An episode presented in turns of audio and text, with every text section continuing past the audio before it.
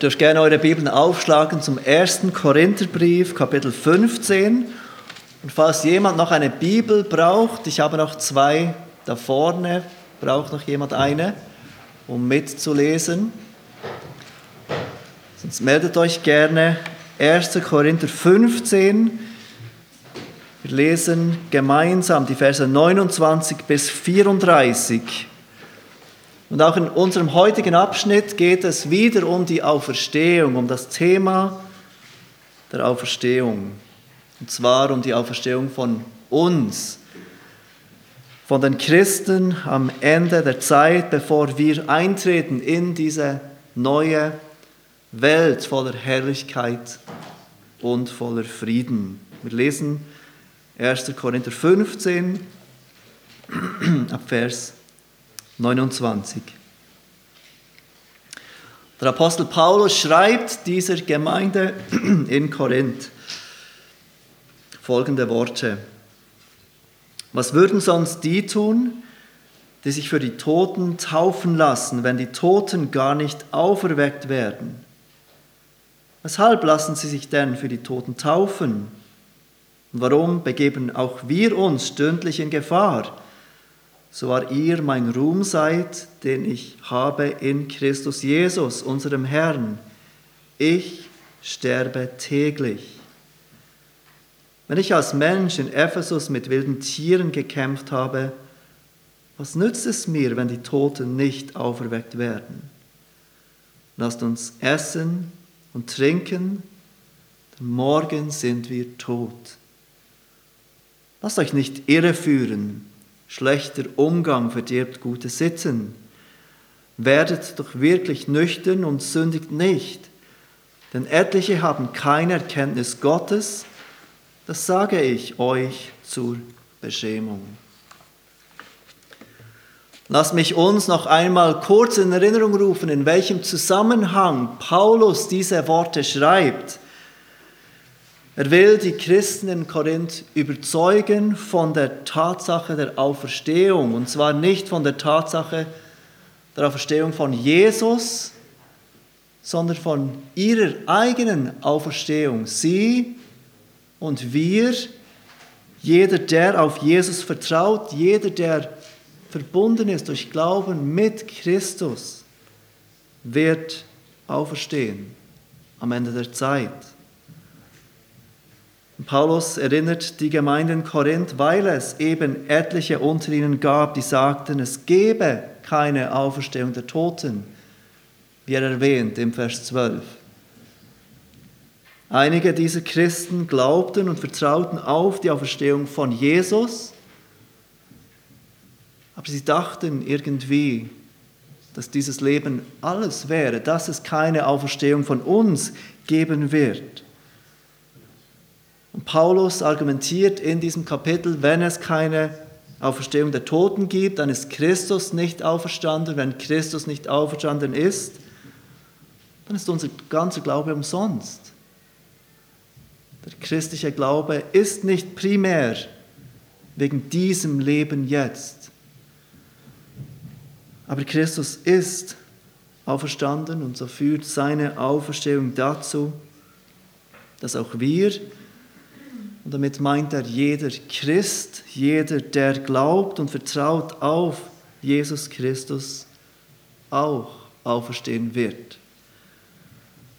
Gott ist dabei, eine neue Schöpfung zu schaffen, angefangen mit Christus, dem Erstgeborenen, dem Erstling.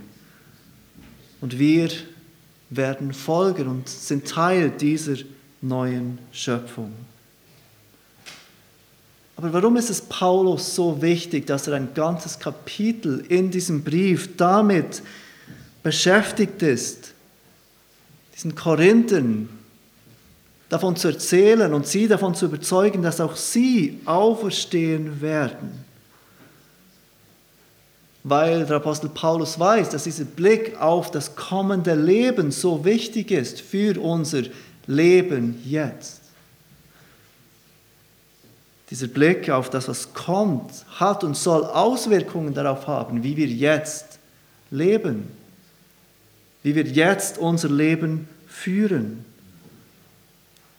Und ohne diesen Fokus auf das kommende Leben wird unser Christentum weltlich.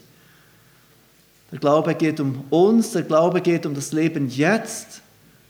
Jesus ist gestorben und auferstanden, damit wir jetzt ein angenehmes, erfolgreiches, aufregendes Leben haben. Unser ganzer Glaube dreht sich um das Jetzt und was wir jetzt haben wollen. Und echte biblische Nachfolge, Heiligung, Mission, all das gerät in den Hintergrund. Und wenn es tatsächlich keine Auferstehung der Toten gibt, dann zitiert Paulus am Ende von 32 das Fazit, das er daraus zieht, wie wir leben sollen, wenn es keine Auferstehung von uns gibt. Am Ende von Vers 32 sagt er, lasst uns essen und trinken, denn morgen sind wir tot. So sollen wir und können wir leben, wenn dieses Leben alles ist. Alles geht um das Jetzt, wir essen, wir trinken, spielt keine Rolle, was nachher kommt, denn das nachher gibt es ja nicht. Alles dreht sich um das Hier, um das Jetzt. Wenn es wirklich keine Auferstehung der Toten gibt. Und so lebten anscheinend einige dieser Korinther. Aber auch wir heute, wir Christen heute, können schnell einmal so leben, als gäbe es kein Morgen, als gäbe es keine Welt, die kommt. Als wäre unsere ganze Hoffnung in dem Hier und Jetzt. Und wir suchen Erfüllung in dem Hier und Jetzt.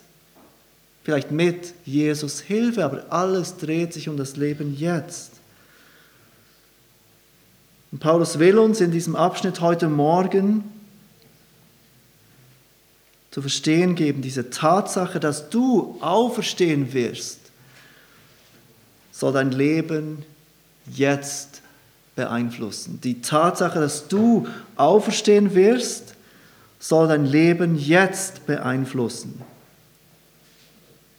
Und wenn ich sage, dass du auferstehen wirst, dann wird im Zusammenhang klar, dass Paulus hier von der Gemeinde spricht, wenn du durch Glauben mit Jesus verbunden bist, dann garantiert die Auferstehung von Jesus deine Auferstehung nach diesem Leben, das irgendeinmal zu Ende geht, kommt dieses perfekte, ewige Leben. Du erhältst diesen perfekten Leib ohne Krankheit und Schwachheit, ohne Sünde, ohne Versuchung. Du wirst für ewig sein an diesem herrlichen, wunderbaren Ort zusammen mit diesem herrlichen Gott. Und es ist genau diese Tatsache, die dein Leben jetzt verändern soll. Und Paulus gibt uns drei Dinge in diesem Text heute Morgen. Drei Dinge, die die Auferstehung oder wie die Auferstehung unser Leben jetzt beeinflussen sollen. Das erste ist, weil du auferstehen wirst, stirb täglich. Weil du auferstehen wirst, stirb täglich. Das zweite, das er sagt, weil du auferstehen wirst, wähle deine Freunde. Und das dritte, weil du auferstehen wirst, lebe in Heiligkeit. Also weil du auferstehen wirst, stirb täglich, wähle deine Freunde und lebe in Heiligkeit. Bevor wir zu diesem ersten Punkt kommen, habt ihr vielleicht gemerkt, dass dieser Abschnitt mit einem nicht ganz einfachen Vers anfängt. Und wenn ich sage nicht ganz einfach, dann meine ich eigentlich eine sehr schwierige Stelle. Um genau zu sein, eine der schwierigsten Stellen des Neuen Testamentes. Dieser erste Vers unseres heutigen Abschnitts ist der Grund, weshalb, wie ein Kommentator schreibt, es eine merkwürdige Stille in der Gemeinde gibt über diesen Abschnitt. Ich rede von Vers 29. Was würden sonst die tun, schreibt Paulus, die sich für die Toten taufen lassen, wenn die Toten gar nicht auferweckt werden? Weshalb lassen sie sich denn für die Toten taufen? Was genau beschreibt Paulus hier? Es gibt über 40 Auslegungen, was dieser Vers bedeutet. Und die Tatsache ist, wir wissen es nicht. Wir wissen nicht genau, was Paulus hier meint. Es gibt weder im restlichen Neuen Testament noch in der Geschichte, in den ersten paar Jahrhunderten in der christlichen Gemeinde Hinweise darauf, dass irgendeine christliche Gemeinde diese Totentaufe praktizierte.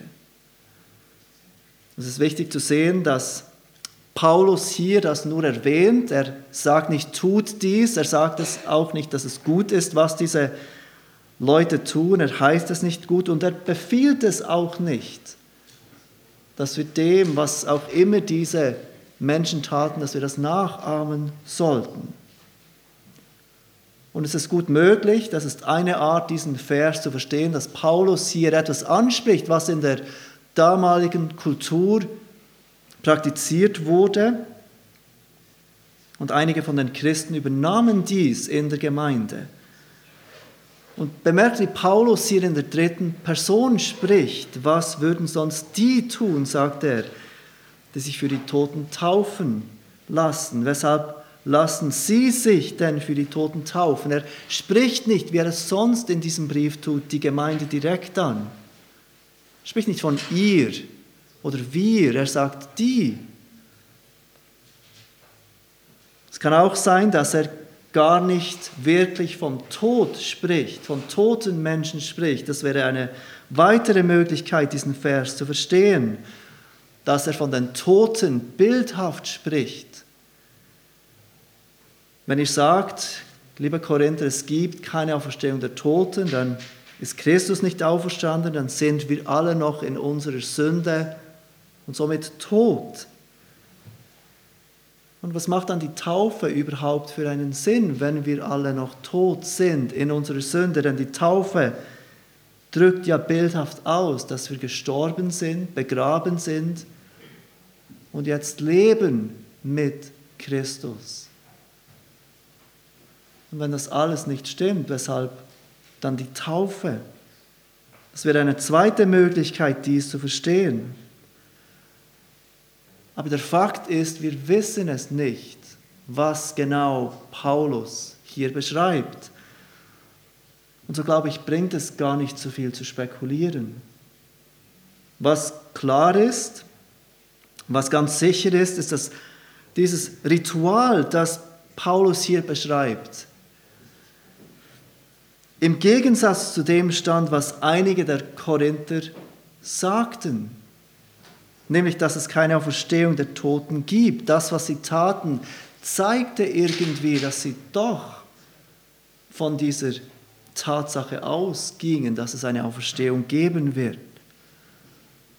Und was auch ganz sicher ist, dass Paulus hier nicht irgendeine Taufe gut heißt, durch die irgendjemand, der tot ist, gerettet werden könnte.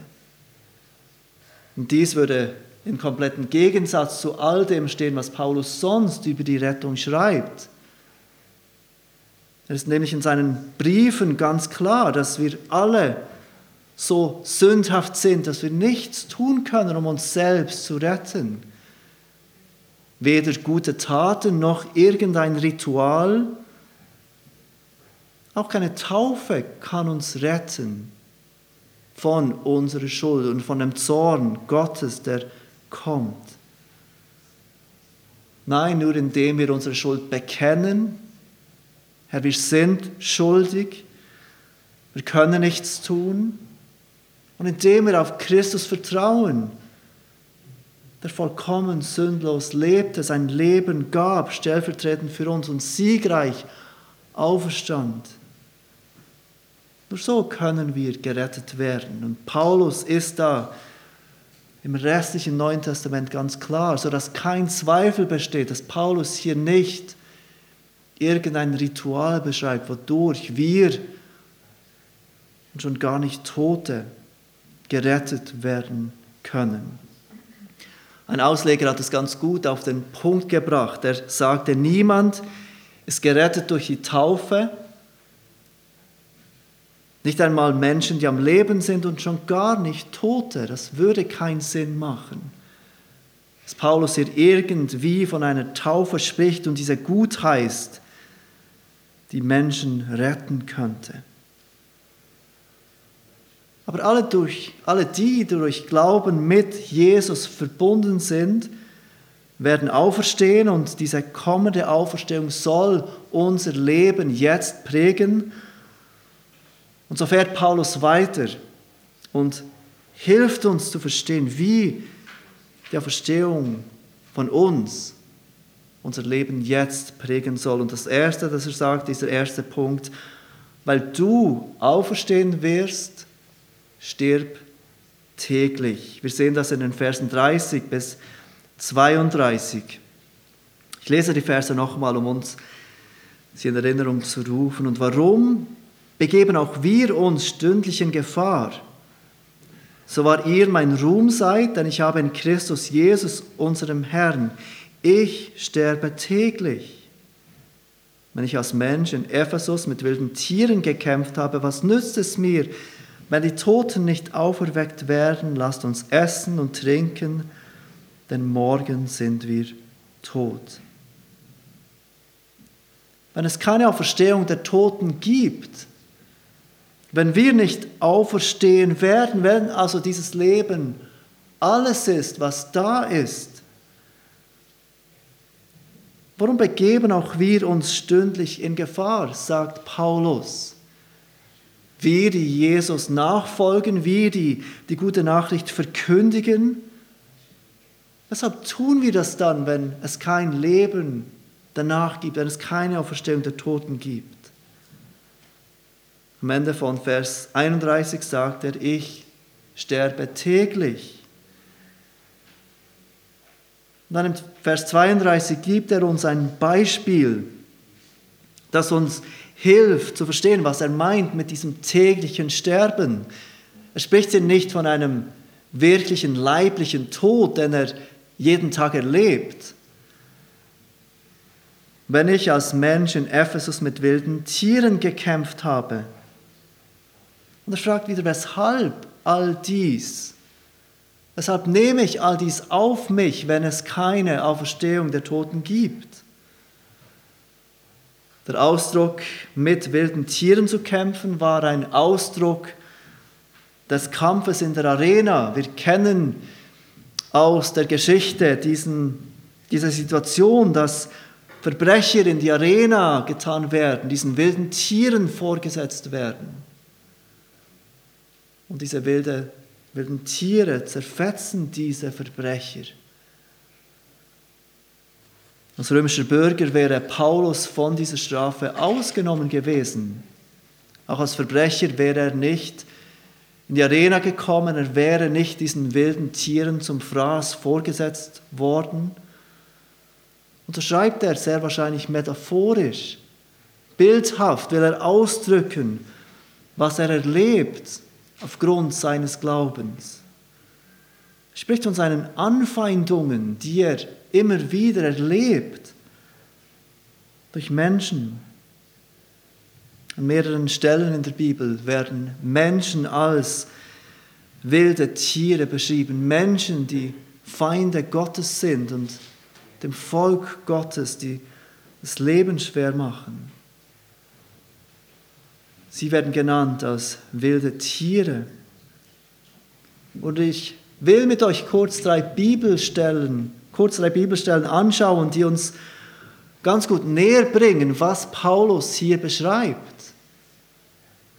Die uns helfen zu verstehen, was er meint mit diesen wilden Tieren, die ihn immer wieder das Leben schwer machen, die ihm immer wieder zu diesem täglichen Tod verhelfen. Die erste Stelle finden wir im 2. Timotheus 4. 2. Timotheus Kapitel 4.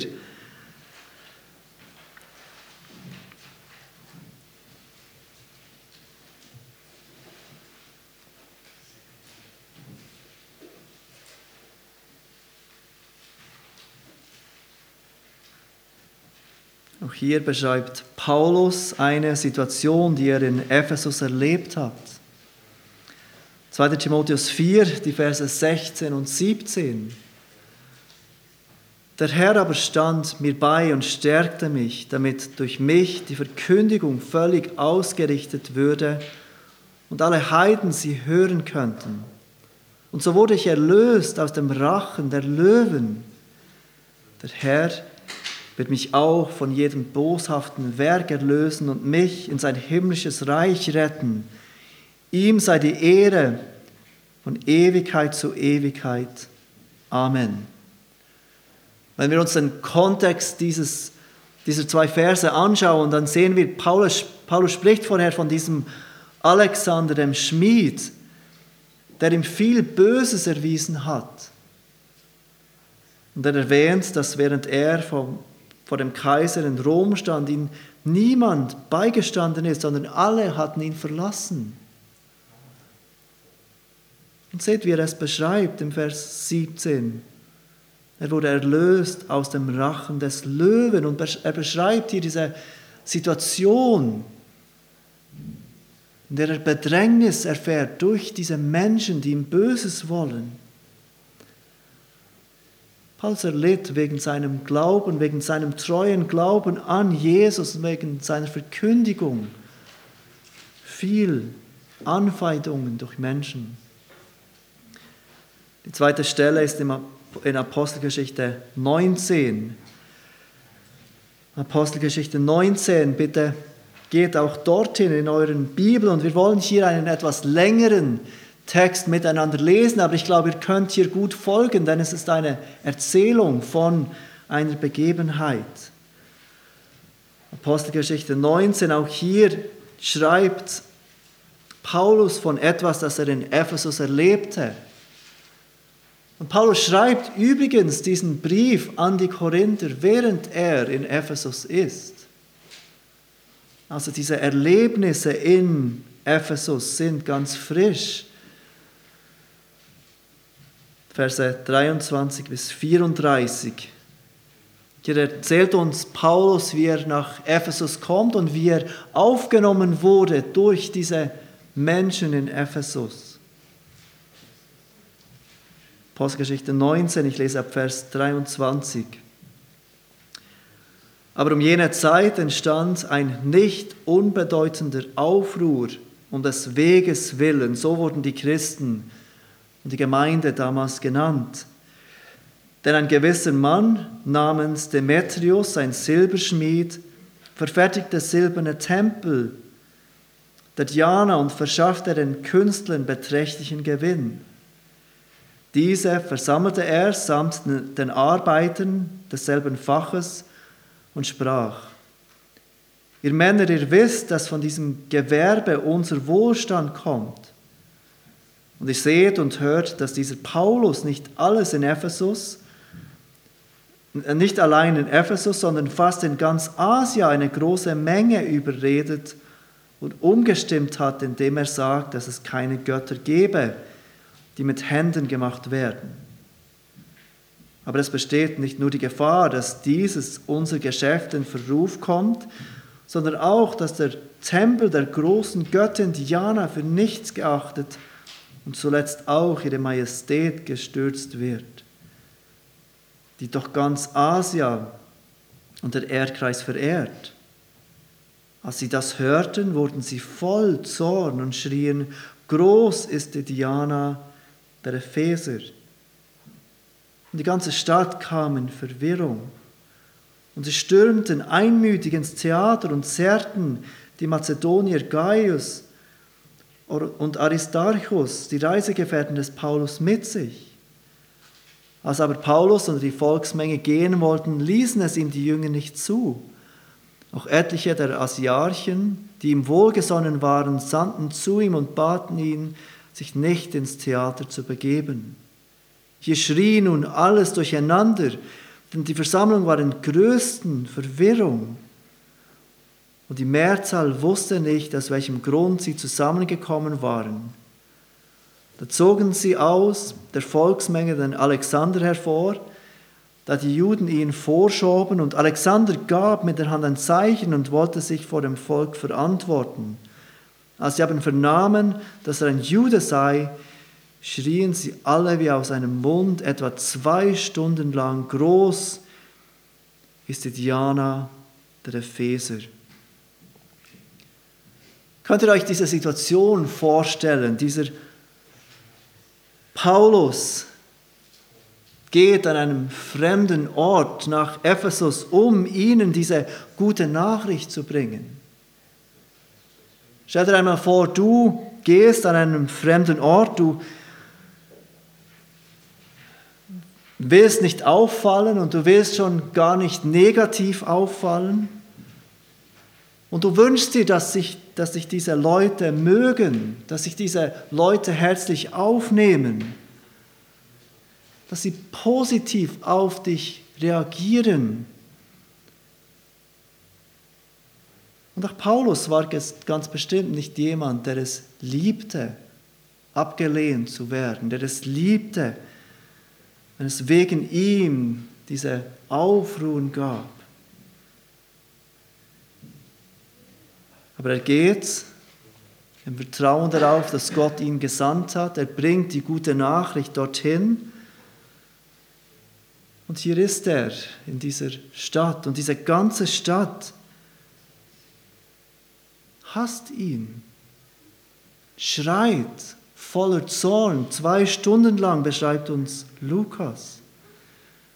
Sie nehmen seine Reisegefährten gefangen. Die Jünger wollen ihn nicht einmal zum Volk gehen lassen, weil sie wissen, dass sie einen solch Hass auf diesen Paulus haben. Und trotzdem bleibt Paulus dort. Und er verkündigt die gute Nachricht und er baut die Gemeinde dort. Und täglich stirbt er. Täglich verleugnet er sich. Täglich ist er diesem Hass ausgeliefert. Aber er vertraut nicht auf dieses Leben hier, sondern auf dieses Leben, das kommen wird. Die dritte Stelle, die wir anschauen wollen, ist im zweiten Korinther, im zweiten Brief, der uns erhalten ist, den er an diese Gemeinde schreibt, 2. Korinther 1. Und Paulus gibt auch hier erneut einen Hinweis darauf, wie es ihm in Ephesus und wahrscheinlich auch in anderen Städten in der Provinz Asia gegangen ist, in anderen Städten, wo er hinging, um diese gute Nachricht zu predigen, um Menschen aufzurufen, umzukehren und Leben zu erfahren durch Glauben an Jesus. Und er beschreibt hier, wie er diese Zeit erlebt. 2. Korinther 1, die Verse 8 bis 11.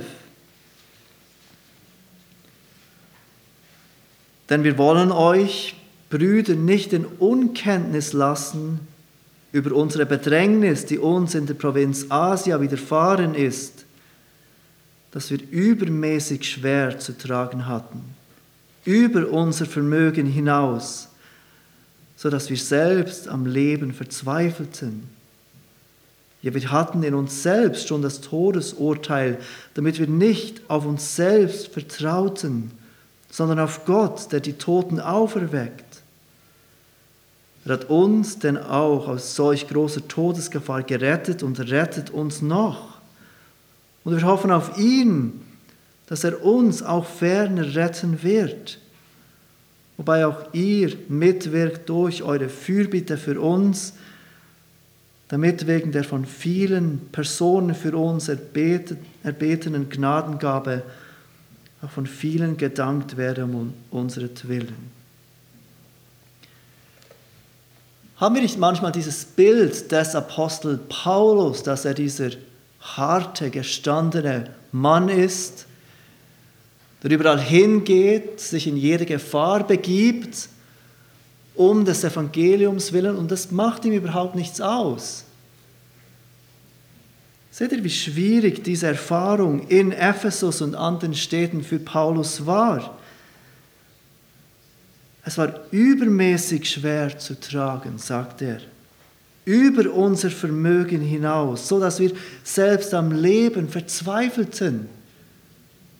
Vers 8.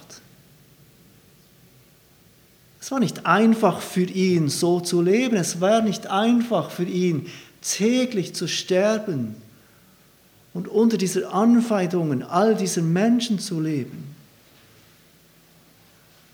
Aber seht ihr, auf was Paulus vertraute? Wer auf den vertraut, Vers 9, der Tote auferweckt. Er vertraute nicht auf ein einfaches Leben jetzt. Er vertraute nicht darauf, dass Gott jetzt alle Probleme aus dem Weg räumen wird. Er vertraute nicht darauf, dass jetzt Gott da ist, damit er zu jeder Zeit ein gutes und erfülltes, schönes, angenehmes Leben hat. Nein, er vertraute auf diese Welt, die kommen wird, auf dieses Leben, das auf ihn wartet. Deshalb konnte er all diese Anfeindung ertragen, deshalb konnte er täglich sterben. Aber wenn es keine Auferstehung der Toten gibt, dann ist all das für nichts, sagt Paulus. Wenn es kein kommendes Leben gibt, dann weshalb tut er das auch? Aber es gibt eine Auferstehung der Toten, weil Jesus auferstanden ist, wirst auch du auferstehen. Und so konnte Paulus all dieses Leid ertragen weil er sich so sicher war, dass dieses Leben nicht alles ist. Deshalb sagt er, weil du auferstehen wirst, stirb täglich. Das ist das Erste, wozu Paulus uns aufruft. Diese Tatsache, dass eine Verstehung auf uns wartet, soll uns helfen, uns in diesem Leben selber hinzugeben selber zu verleugnen, täglich unser Kreuz auf uns zu nehmen, täglich zu sterben, weil unsere Hoffnung nicht auf diesem Leben ist, in dieser Welt ist, sondern in dem, was kommt.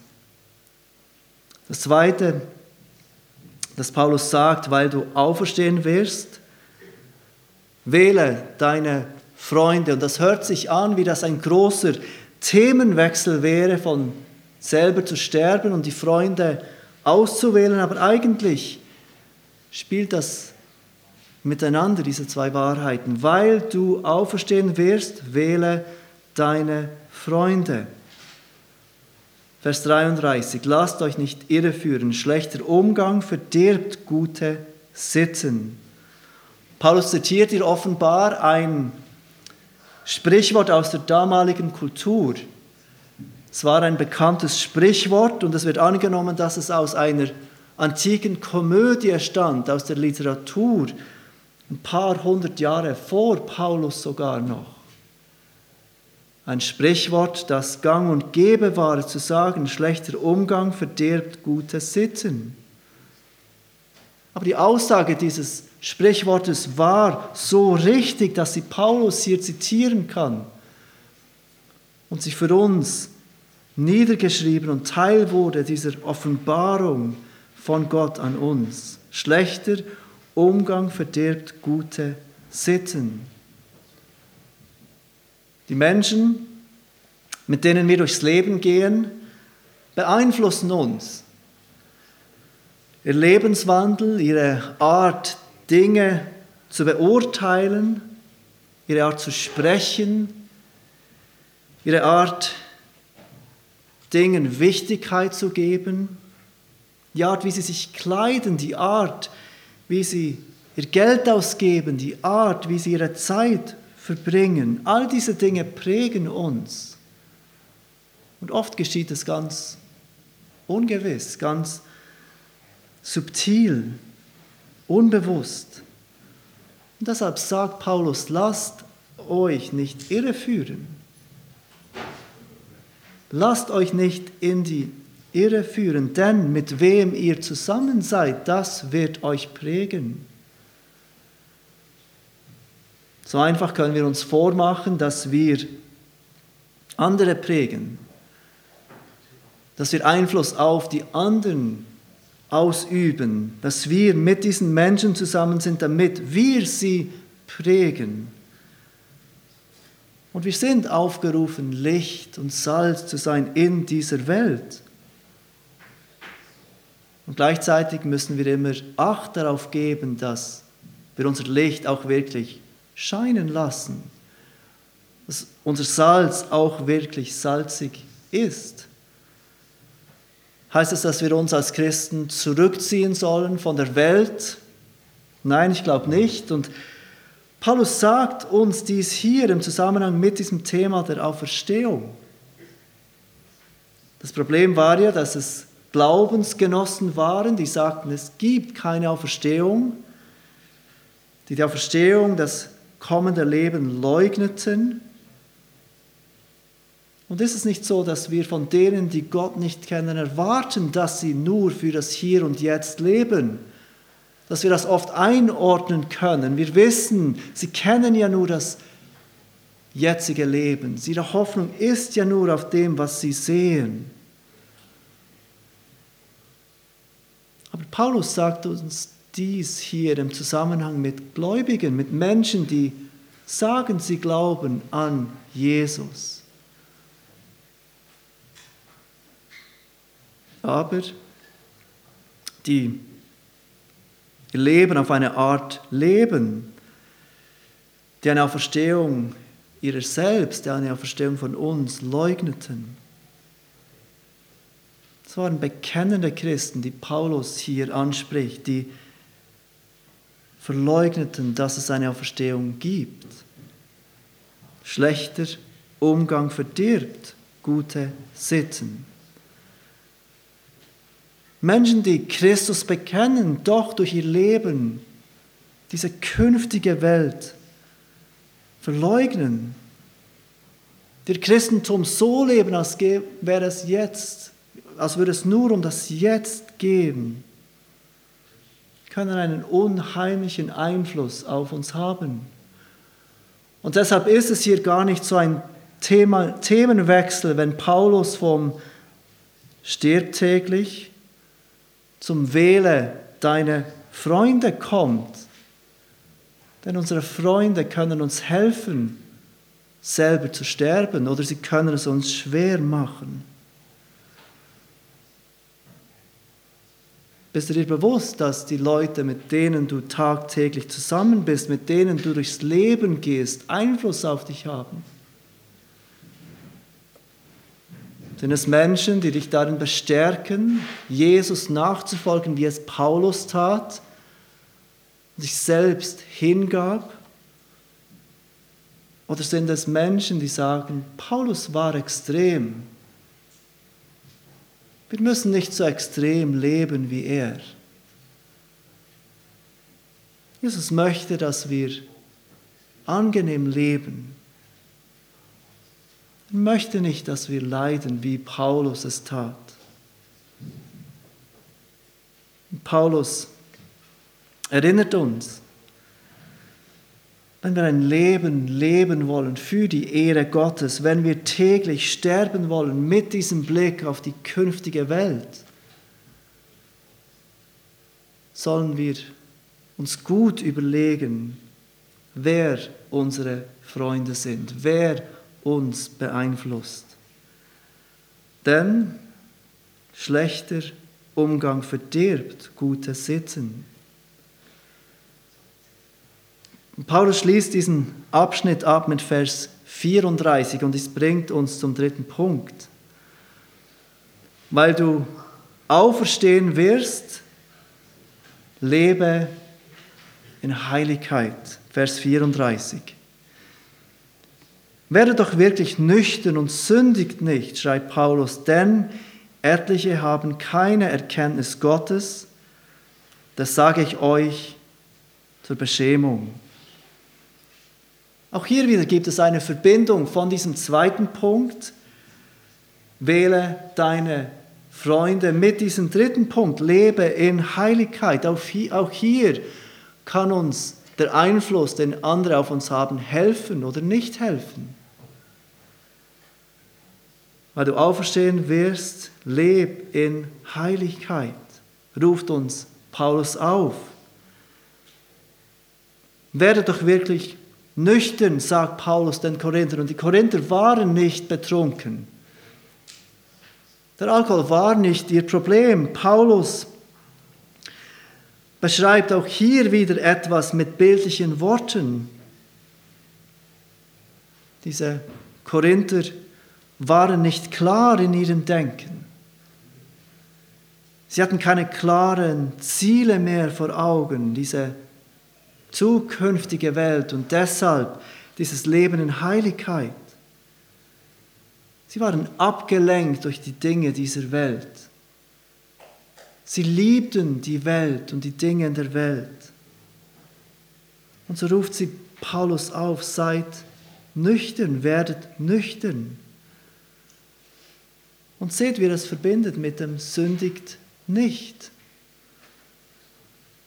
Paulus zeigt, dass es diese klare Verbindung gibt zwischen dem, was wir glauben und der Art und Weise, wie wir leben.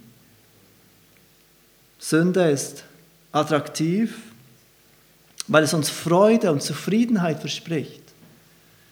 Wir wählen uns bewusst für die Sünde, weil wir glauben, die Sünde gibt uns etwas, das uns Gott nicht gibt.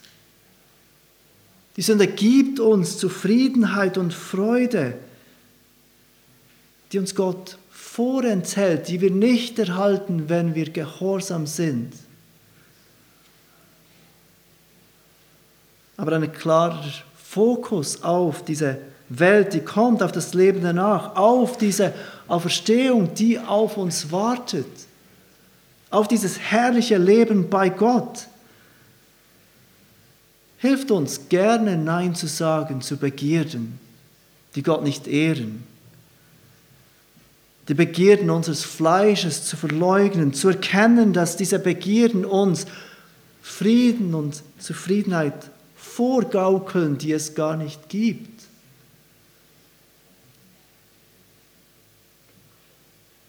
Weil wir uns bewusst sind, dass es mehr gibt weil wir uns bewusst sind, wir leben nicht für das Hier und Jetzt. Denn du wirst auferstehen. Du wirst bei Gott sein. Du wirst vor ihm stehen. In dieser neuen Welt. In dieser Herrlichkeit. Im Angesicht deines Retters. Im Angesicht dessen, der dich so liebte dass er seinen eigenen Sohn nicht verschonte. Dieses Leben, das wir jetzt sehen, ist nicht alles. Weil du auferstehen wirst, weil du wirklich auferstehen wirst. Sag Nein zur Sünde und leb in Heiligkeit. Lasst uns beten.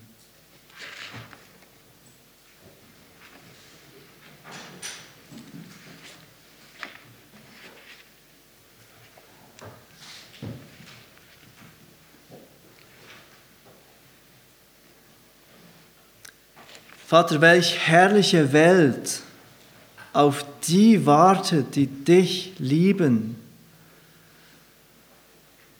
Welch herrliches ewiges Leben, das niemals zu Ende geht, auf die warten, die ihre Hoffnung nicht auf das Hier und Jetzt setzen, sondern auf den gekreuzigten und auferstandenen Herrn, der wiederkommen wird. Vater, wir bitten dich, dass du uns hilfst, diese Tatsache der Auferstehung, diese Tatsache des kommenden Lebens im Glauben zu ergreifen, dass wir gerne bereit sind, täglich zu sterben, dass wir bereit sind, Ablehnung zu erfahren durch Menschen, die dich verleugnen, weil wir daran festhalten, dass du ein Gott bist, der rettet. Wir bitten dich, dass du uns hilfst, uns mit Weisheit unsere Freunde auszuwählen, die, die Einfluss auf uns ausüben, weil wir erkennen, wie schnell unser Herz dabei ist, sich von dir abzuwenden. Hilf uns, Menschen um uns herum zu stellen, die dich lieben, die diesen Blick auf die Ewigkeit haben, die ein Leben zu deiner Ehre leben wollen. Und hilf uns, dass diese Tatsache der Auferstehung uns hilft, diesen Betrug der Sünde zu erkennen, Nein zu sagen zu den Begierden des Fleisches, ein Leben in Heiligkeit zu wählen, Tag für Tag, weil unsere Hoffnung nicht in dem ist, was wir sehen und jetzt erleben wollen, sondern in dieser herrlichen Welt, die kommen wird wenn Jesus zurückkommt und jeder aus seinem Grab rufen wird zur Verstehung des Lebens. Und wir danken dir, dass wir daran festhalten dürfen, dass du nicht langsam bist, deine Versprechen ein, einzulösen, sondern dass du geduldig bist und wartest, damit Raum besteht, damit jeder, der erwählt ist von dir vor Grundlegung von der Welt, zur Buße finden darf und Teil von deinem ewigen und herrlichen Reich sein kann. Und all das bitten wir dich im Namen von unserem auferstandenen Herrn. Amen.